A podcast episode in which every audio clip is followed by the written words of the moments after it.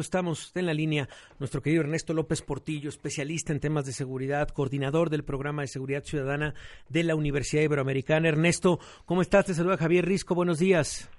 ¿Cómo les va? A sus órdenes, buen día.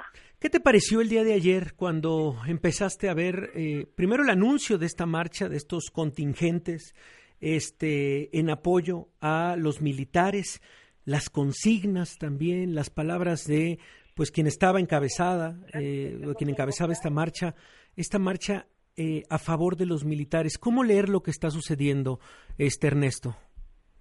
A ver, quisiera empezar diciendo que tengo testimonios de descontento militar por los por las funciones en seguridad pública. Yo tengo testimonios de tropa de mandos medios y de mandos superiores desde el sexenio del presidente Calderón. Ahora, ¿cuál es exactamente el descontento y cómo se ha cómo ha madurado ese descontento en el tiempo? ¿Qué es exactamente lo que se está pidiendo en estas marchas?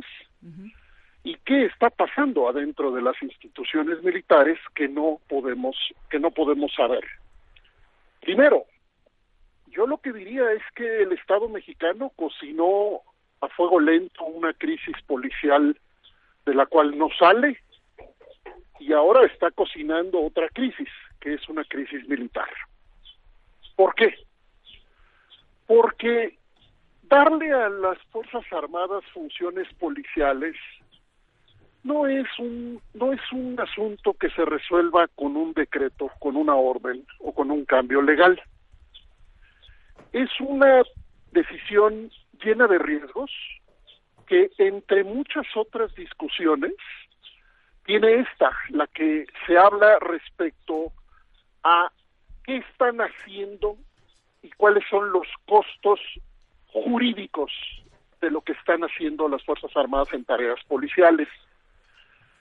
La discusión jurídica es compleja, en realidad es muy muy alto riesgo porque no está resuelta, no está resuelta la plataforma jurídica de certidumbre para las Fuerzas Armadas en tareas que no les corresponden.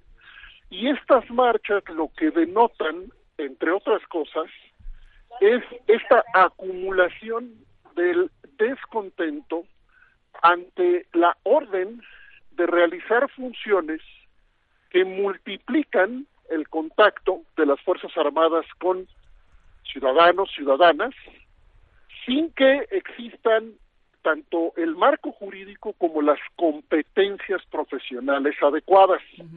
Entonces, reitero y, y recapitulo, teníamos una crisis policial no madurando una función policial federal al paso de los sexenios y ahora tenemos dos crisis.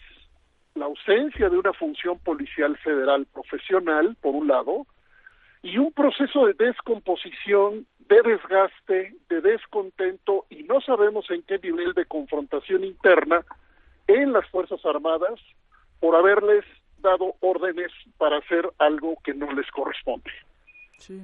A ver, me parece, Ernesto, buenos días, muy completo como nos lo planteas. Lo que, lo que me, me preocupa al escucharte es, ¿y cuál es la salida de, de esto? ¿no? Porque cuando, o sea, venimos hablando ya desde hace muchísimos años de estos asuntos, pero cuando llegamos a este momento, es la pregunta es, ¿cuál es la salida? ¿no? Porque de repente es, bueno, está este descontento, este descontento que se ha ido, digamos, haciendo más complejo, está la situación de violencia que vive el país, está todo lo que ya sabemos, pero ¿cuál es la salida, Ernesto?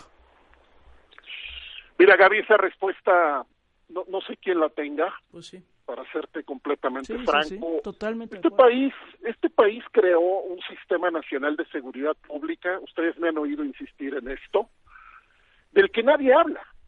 El, el fracaso es un fracaso de Estado, no es un fracaso de la presidencia de la República.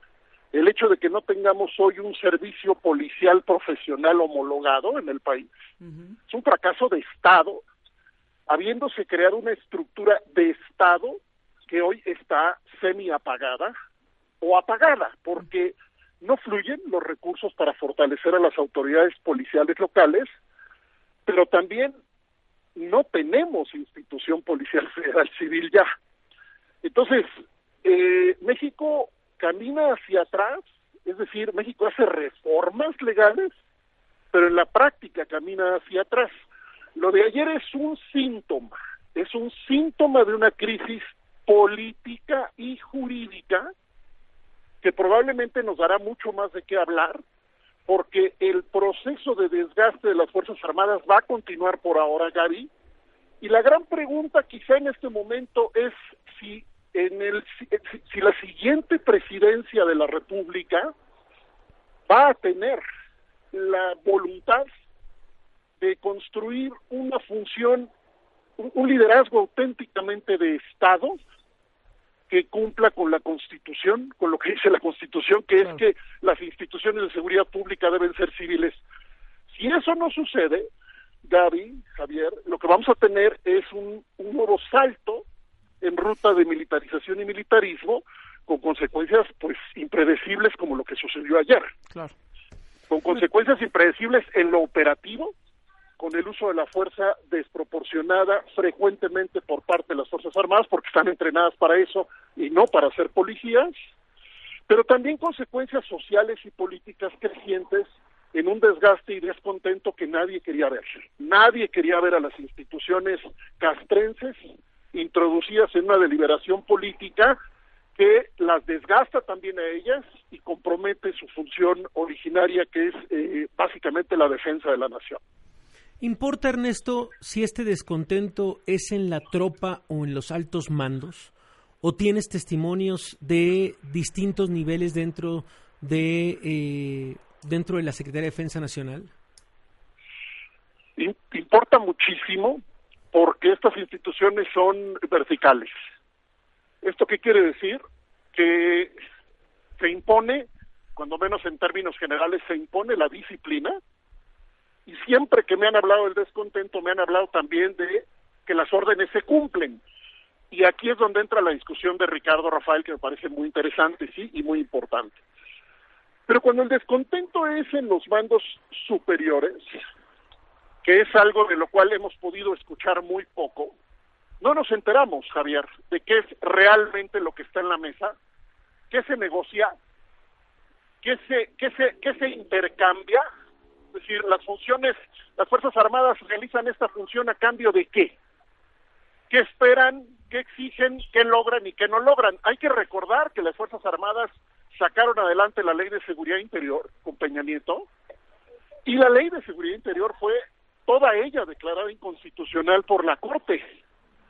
Entonces, sigue abierto el problema jurídico, hay un problema político que se ha venido acumulando de desgaste, pero también ahora hay un, al parecer, un creciente uso de la propia sociedad dentro de este conflicto y este desgaste. Híjole, pues qué, qué complicado, mano, qué complicado, qué difícil, qué preocupante, sin lugar a dudas.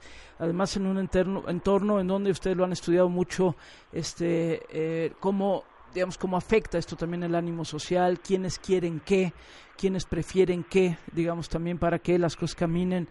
Pero bueno, gracias Ernesto por estos minutos, como siempre, te mandamos un fuerte abrazo. Permítame, Gaby, insistir rapidísimo que este problema, insisto, no es no es solamente un problema de la presidencia de la República, aquí hay una responsabilidad compartida en los, en los partidos políticos y en los gobiernos, en los tres niveles de gobierno, porque no, lo, no logra este país conciliar el consenso político que soporte una política de Estado en materia de seguridad ciudadana. Muchas gracias por la oportunidad.